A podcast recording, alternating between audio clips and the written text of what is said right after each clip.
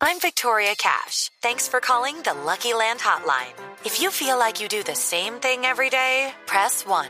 If you're ready to have some serious fun for the chance to redeem some serious prizes, press 2.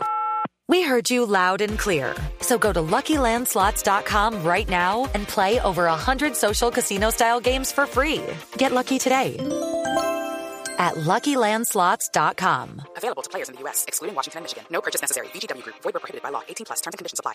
Fiscal, le cambio de temas muy rápidamente.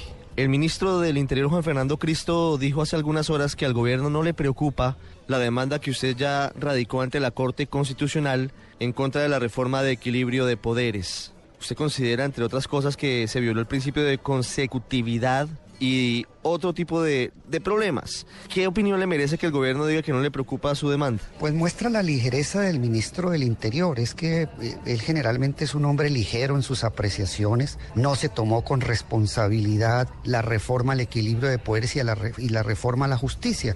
Y parece que él tiene un gran desprecio por la justicia colombiana, pero es una demanda que está realizada con fundamentos muy serios. Por ejemplo, hay un elemento básico de toda reforma constitucional como es el tema de la unidad de materia. Esto quiere decir que los temas que se traten en una reforma constitucional tienen que tener una conexidad temática, tienen que estar relacionados con el eje central de la reforma. Y el eje central de esta reforma era un equilibrio de poder, es decir, según el ministro del Interior, era hacer un rediseño del sistema de pesos y contrapesos en el país. Eh, por eso acaba la reelección y como consecuencia acaba la reelección, pues entonces ah, se tenían que hacer otro tipo de ajustes importantes y entonces sobre la base de hacer una reforma política introdujeron por la puerta de atrás una reforma a la justicia como por ejemplo la creación de unos nuevos órganos de administración que no tienen nada que ver con el sistema de pesos y contrapesos en el país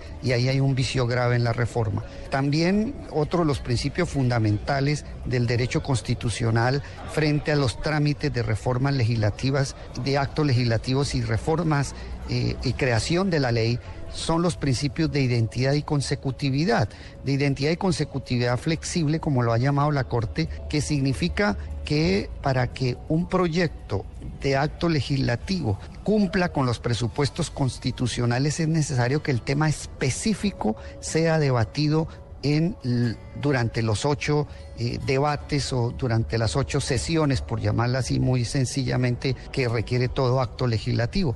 Y en este caso, muchas de las normas fueron eh, introducidas en los últimos debates sin que cumpliera con ese presupuesto general de que tiene que tener ocho discusiones muy de fondo para que puedan convertirse en acto legislativo.